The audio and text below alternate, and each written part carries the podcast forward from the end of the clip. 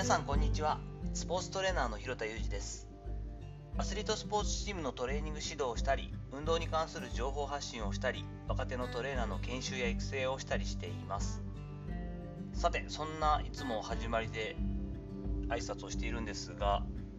ちょっと前1ヶ月ほど前に、えー、っと放送しましたが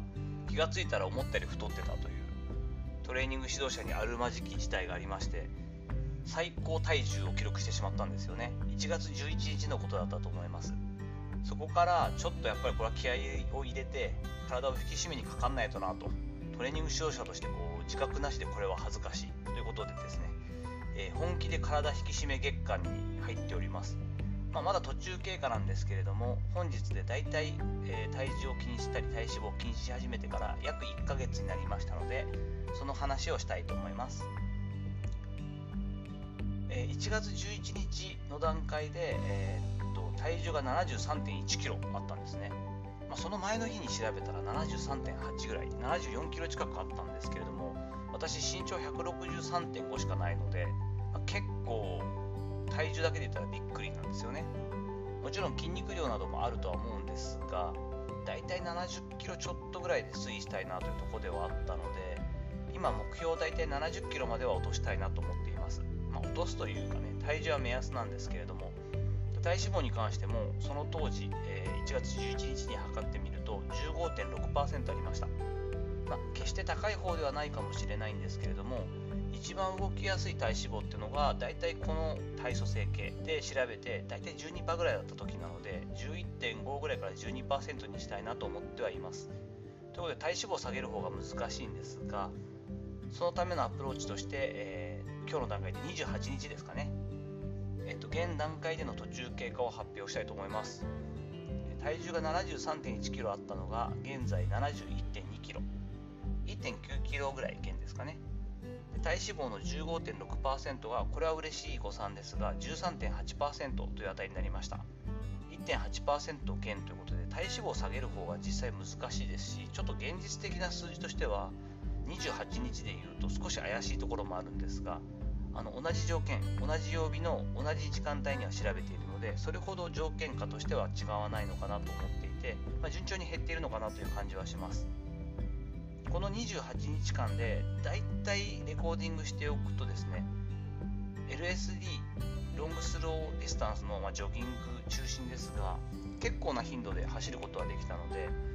だいたい4週間でトータル55キロぐらい走っていたようです。55キロ。そして家にエアロバイクがありますが通算のエアロバイクを漕いでた時間をだいたいメモしておくとトータルで5時間半ぐらいですかね。ワット数でいうと80とか90ワットでやってるので本当1時間漕いだところで300キロカロリーにもいかないんですけど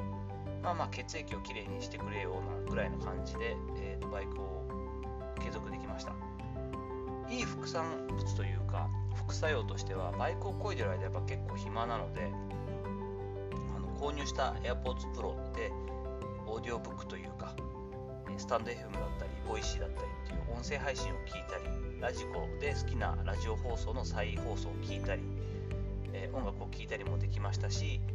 その感じでちょっと飽きてる時というかは、えー、読書の時間に当てることができたので5時間ぐらい読書する時間がエアロバイクこぎながらあるっていうのは大きいですよね。Kindle 新しくしたりもしましたので Kindle 本なんかで、えー、結構本が読めたりしたのもいい傾向でした。やり始めているというか、えー、実践している工夫っていうのはすごいシンプルで夜ご飯のお米の量を半分にしています。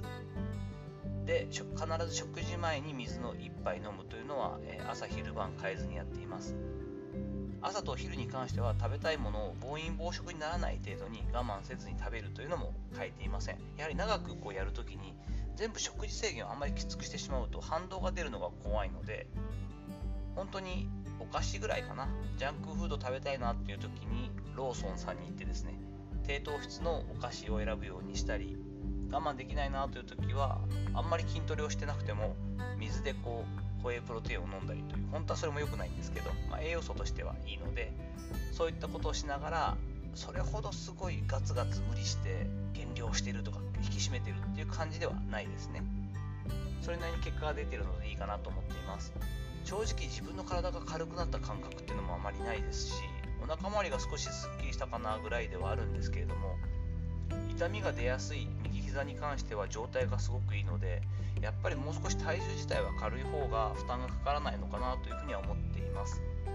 あと1ヶ月ほど同じペースで継続予定をしていましてまあコンスタントに70、70キロから71キロの間。で体脂肪が12%台に入ってきてキープがしばらくできるといいかなという感じを持っています。どうしてもねプラトーっていうこう停滞期は来るはずなので落ちづらくなったり、えー、どちらも体脂肪も体重も落ちづらくなってくる時期は来ると思うんですけどあまりこう急激に戻すというかまた好きなもの食べようとか運動もちょっと抑えようってことじゃなくて今のペースで継続できればいいかなという感じですね。さて本日は全く何の身もない話なんですがえー、一応トレーニングの専門家が本気で体を引き締めにかかると1ヶ月でどんなもんよというような話をしました。